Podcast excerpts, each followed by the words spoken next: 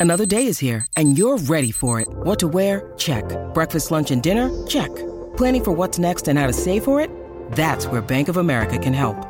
For your financial to-dos, Bank of America has experts ready to help get you closer to your goals.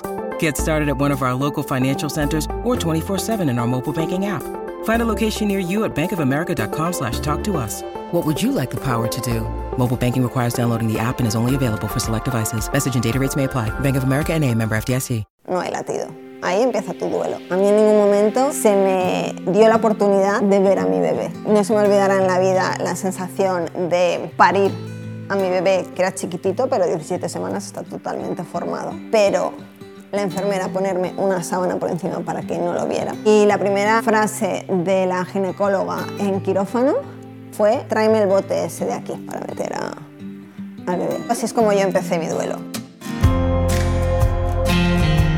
Soy Claudia y he pasado dos veces por un aborto espontáneo. Mi primer aborto fue en 2017, de un embarazo natural a las ocho semanas. Fue bastante traumático porque fue un aborto completo, es decir, yo misma expulsé al embrión y bueno, la atención que recibí en el hospital pues fue súper fría, no dejaron pasar a mi pareja, me tuvieron después como seis horas en observación en una sala llena de embarazadas eh, sin ningún problema. El segundo aborto fue después de un año y medio de periplos por médicos, operaciones de útero, porque yo tenía una malformación uterina y finalmente una fecundación in vitro. Cuando todo pintaba bien, pues de repente en la semana 17, de la noche a la mañana, a mi bebé le dejó de latir el corazón. Con 17 semanas ya tienes que parir al bebé. Me costó muchísimo. Evidentemente el cuello uterino pues no estaba nada dilatado. Sufrí violencia obstétrica verbal y de comportamiento. En ningún momento se me ofreció apoyo psicológico. Básicamente fueron tres días, casi cuatro, de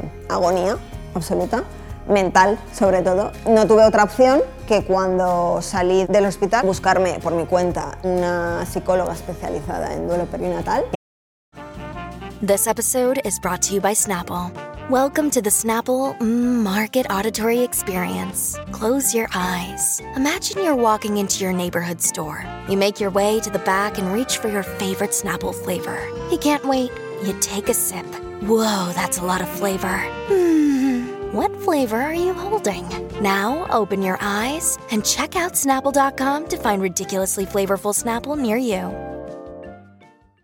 A día de hoy sigo con ella, me ha ayudado muchísimo. En España la atención al duelo perinatal es nula. Depende un poco del hospital en el que caigas y de la persona que te trate en ese momento, si es más sensible, si es menos sensible. En mi opinión, lo que debería cambiar sería principalmente tener un protocolo establecido en todos los hospitales, respetar ante todo la voluntad y los deseos de esa familia, tanto si quieres hacer fotos como si no, si quieres ver al bebé como si no lo quieres ver, si quieres eh, que estén contigo mm, cinco miembros de tu familia como si quieres estar sola, proporcionar ayuda psicológica desde el minuto cero. Un aborto espontáneo es muchísimo más común de lo que la gente se piensa. La sociedad no sabe cómo acoger esa noticia. Entonces, eh, lo más fácil es el silencio y el aquí no ha pasado nada, ya tendrás otro hijo, solo era un puñado de células, no lo conocías en persona. Todos esos argumentos que no tienen ningún tipo de validez ni ayudan absolutamente en nada a esa persona en ese momento. Lo que recomendaría a una persona que está cerca de alguien que ha pasado por esta experiencia es simplemente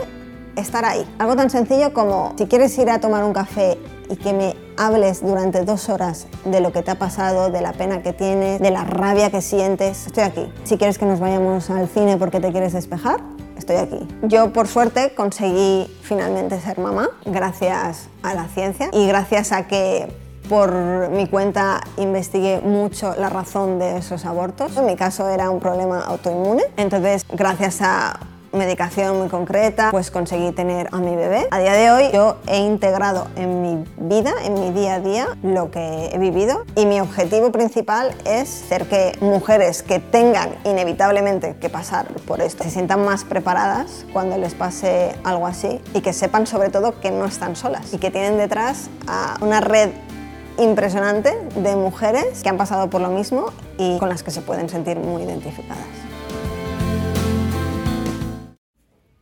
Si te ha gustado este podcast, no te pierdas nuestro Frida Nippel, con entrevistas divertidas y profundas a invitados increíbles.